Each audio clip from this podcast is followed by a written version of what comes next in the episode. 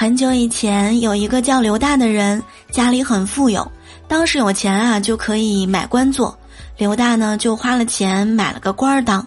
上任以后去见上司，上司呢就问道：“哎呀，刘大呀，你管辖的那个地方风土怎么样啊？”刘大说：“我们那儿并无大风，尘土就更少了。”上司又问道：“百姓怎么样？”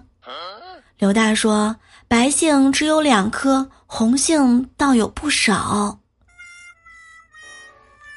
上司有点生气了，说道：“我问的是梨树。”刘大说：“啊，梨树很多，结果子确实很少。”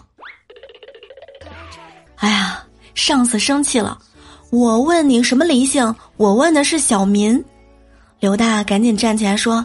啊，是是是，大人，我的小名叫狗子。